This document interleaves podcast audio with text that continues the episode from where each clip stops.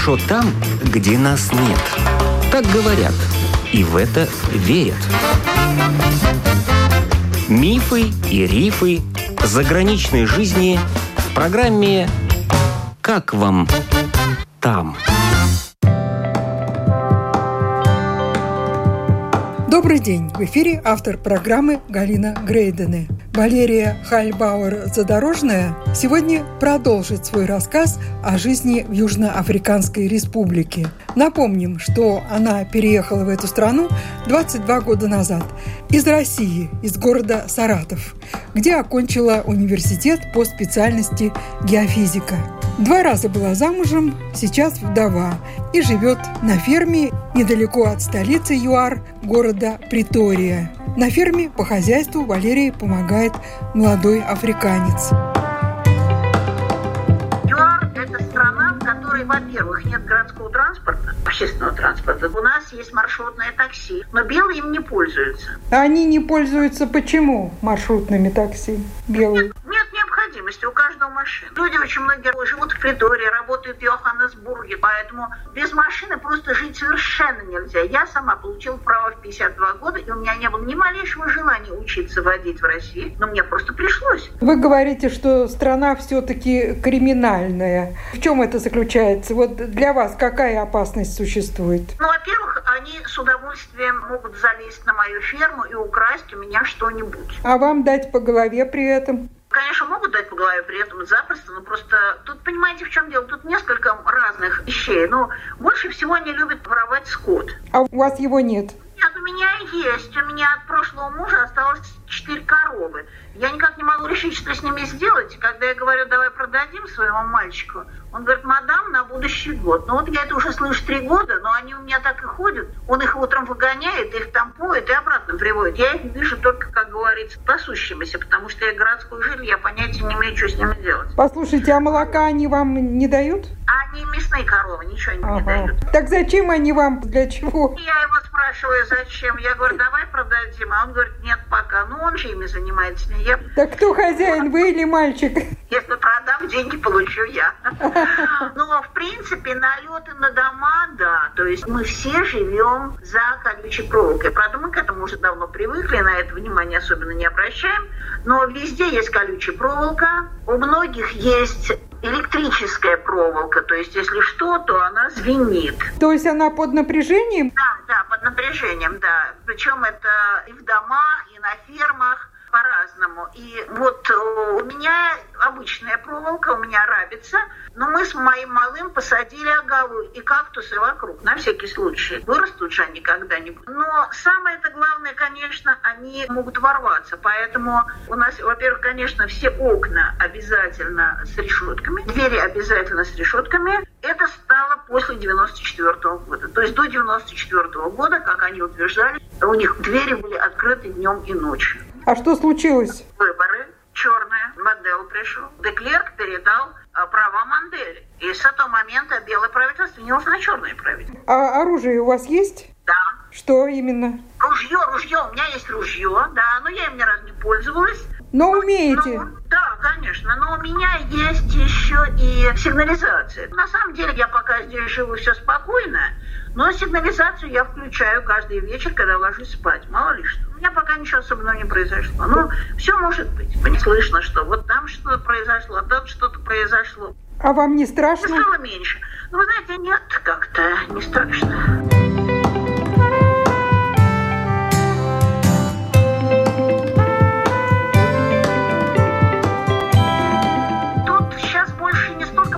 белые и черные. Сейчас больше проблемы черные и черные. Дело в том, что у нас очень много иммигрантов. То есть еще сколько-то лет назад одна из наших министерств, я не помню чего, то ли иностранных дел, она заявила, что Южная Африка для всех, мол, приезжайте, welcome в нашу страну, у нас все хорошо, у нас все замечательно. Из России, чтобы сюда приехать и, допустим, здесь укорениться, это практически невозможно. Очень много сделано для того, чтобы не дать ни резидентство, ни работу считается, что надо дать в первую очередь своим. А вот что касается всяких Зимбабве и Мозамбика, они сюда валом валят, они здесь устраиваются там и официантами, кем угодно. И, кстати, они лучше работают, с большим энтузиазмом. Так вот, сейчас, когда этот ковид наступил, и очень многие потеряли работу, то скорее вот свои черные против тех черных, потому что они говорят, они отнимают у нас рабочие места. Ну, а вы вот можете вечером одна выйти прогуляться по окрестностям? Нет, не опасно. Опасно? Но потом, я живу в деревне. Мне нет никакого резона выйти погулять по да. окрестностям. Если вы в притории выйдете прогуляться. Зависит от района, понимаете? Вот там, где я раньше жила, там народ гулял, потому что такой район, который у нас полностью закрывался. То есть у нас есть такие районы небольшие, когда там просто закрыт вход и выход. Туда вообще запускают только по паспорту, туда просто так не попадешь. У меня был закрытый район, где можно было гулять сколько угодно.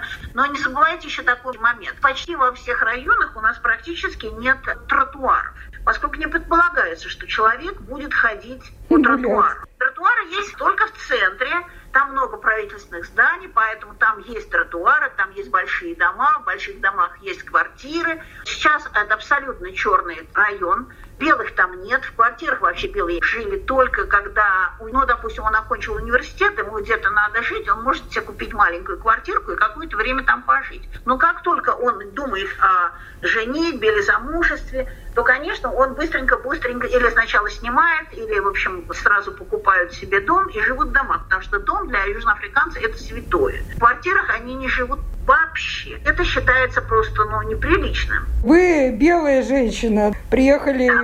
еще довольно молодой, скажем, в Южную Африку. Не приставали к вам на улицах? Или с комплиментами, или там, я не знаю, хватать за руку? это не принято. Нет, нет, у нас это не принято никогда. Это англиканская, что ли, страна. У них совершенно другая манера поведения, поэтому они никогда к тебе не приблизятся, ничего тебе не скажут, ни за что тебя не ухватят. Нет, это совершенно исключено. Ну, потом его еще надо встретить, этого черного, но нет, нет, у нас они вежливы. Что значит еще надо встретить? То есть вы ходите ну, по разным дорогам? Конечно же, вы же не ходите по дорогам, где вы их найдете-то? Здравствуйте, я гуляю по городу, иду в поликлинику, почему я не встречу? Я еду в поликлинику. Я приезжаю в поликлинику, паркуюсь около входа и иду в поликлинику.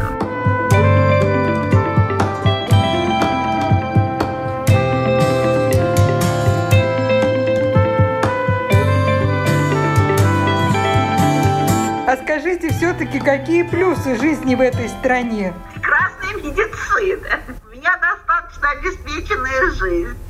У меня прекрасный дом, у меня машина, у меня свобода. Я пока работала в своей организации, я посетила 38 стран мира на конференции летала и по много раз. Это просто другой образ жизни. Это образ жизни без нервов. Понимаете, в чем дело? Вот менталитет русский и менталитет южноафриканский, они же принципиально разные. Вообще, наверное, и в любой другой стране другой менталитет. Меня очень быстро научили быть спокойной, быть выдержанной, что ли. Меня, например, спрашивают, а вот бриллианты вас могут продать? Фальшивые? Нет, не могут. Вот такие вот вопросы. А вас в бензоколонке там водой не разливают? Нет, не разливают. То есть это страна, в которой другой менталитет. То есть люди, они очень вежливые. Не только белые, но и черные тоже. Их так выучили. Например, никто на вас никогда на работе не наорет. Или там не поссорится. Это невозможно. Вы находитесь на работе, у каждого свой кабинет. Если начальник тобой недоволен, он вызовет в кабинет, и там тебе это скажет. Но ни в коем случае не при людях. То есть там никого никогда нельзя унизить. Если ты, не дай бог, повысишь на кого-то голос, тебе могут дать по шапке за это совершенно невозможно. То есть ты живешь в стране, и ты чувствуешь себя совершенно, ну, как леди, что ли, будем так говорить. А вот какие-нибудь изнасилования, скажем? Конечно, бывает. Если черт в дом ворвется, то может и изнасиловать. Ну вот, а вы говорите свобода, счастье. Нет, ну скажите, а что это не бывает в других странах? У нас в Латвии так не бывает, чтобы врывались в дома, а мы бы жили окруженные колючей проволокой. Вы знаете, колючей проволокой-то мы как-то привыкли уже, мы на нее внимания не обращаем. Не она просто везде. Нет, проволока меня совершенно не колыхает. Но все-таки, конечно, осторожным надо быть, потому что мы живем в стране, в которой конечно, все может. Но я думаю, что это может случиться вообще в любой стране. Сейчас столько иммигрантов. И у нас это случается. И мы криминальная, очень криминальная страна. Но надо быть осторожным. Безусловно, я сижу с закрытой дверью на всякий случай. У меня, если что, я нажимаю на сигнализацию. Через три минуты у меня будет стоять машина, ну, военизированная, буду говорить так. Я живу ведь в деревне, в городе это проще.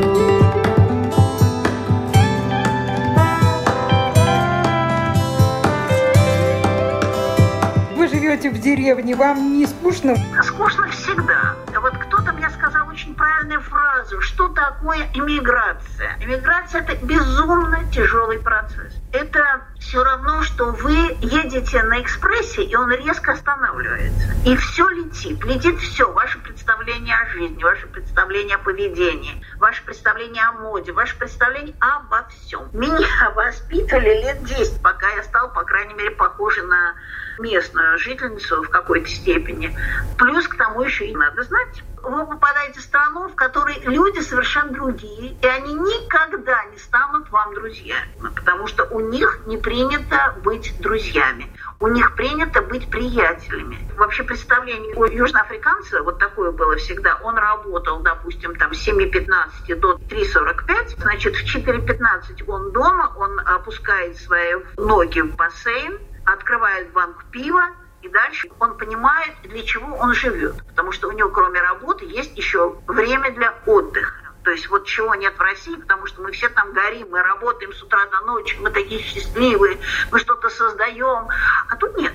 Тут очень спокойно. Вот он пришел, открыл свою банку пива, значит, это размеренная жизнь, она нас убивает поначалу на повал. Собственно, она меня и сейчас убивает на повал, потому что я до сих пор не могу себя прийти, мне надо сделать и то, и то, и то, и то, и то. Поэтому искать друзей среди местных, это безнадежно. Они встречаются там раз в неделю, они пьют свое пиво, готовят свои, ну, у нас называется брай. Это куски мяса, это обязательно домашняя колбаса, потом картофельный салат, овощной салат и булочки с маслом. Обычно с маргарином масло они не едят. Даже бывает филе из крокодила. Я его сегодня пожарила. Крокодила?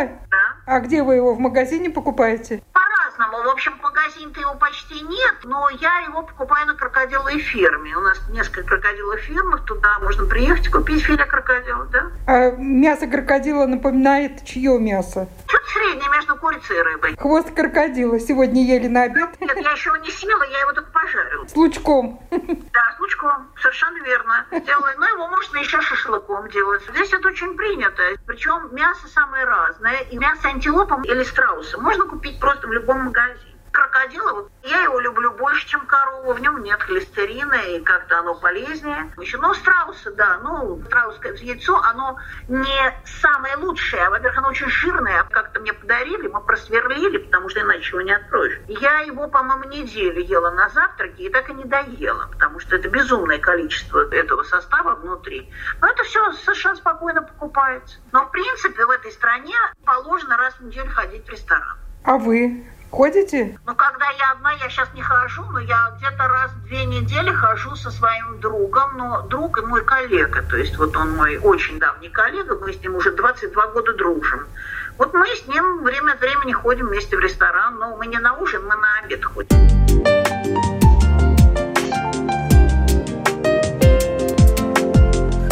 По поводу языка. Сколько государственных языков в стране? 11. 11 государственных языков. Да, английский и африканс. Это, в общем-то, самые главные языки, потому что белые языки, они главные языки. А остальные девять – это черные языки. Например, есть школы. Вот в разных селениях у них есть школы на своем языке. Но дело в том, что все, кто хочет как бы своему ребенку лучшей участи, то они стараются все-таки их отдавать в английский или африканские школы. То есть африканский, американский язык. И Поэтому, конечно, они стараются, чтобы этот английский язык или африканс у них был. Но все-таки нужен английский, потому что в университетах все-таки в основном читают на английском, хотя есть университеты, в котором читают на африканском. Дело производства, то на каком языке ведется? Государственный английский язык, но, например, частный магазин, хозяин которого является африканером, он может свою документацию писать на своем африканском языке. Никто ему это запретить не может. Валерия Хальбауэр-Задорожная поделилась своими впечатлениями о жизни в ЮАР.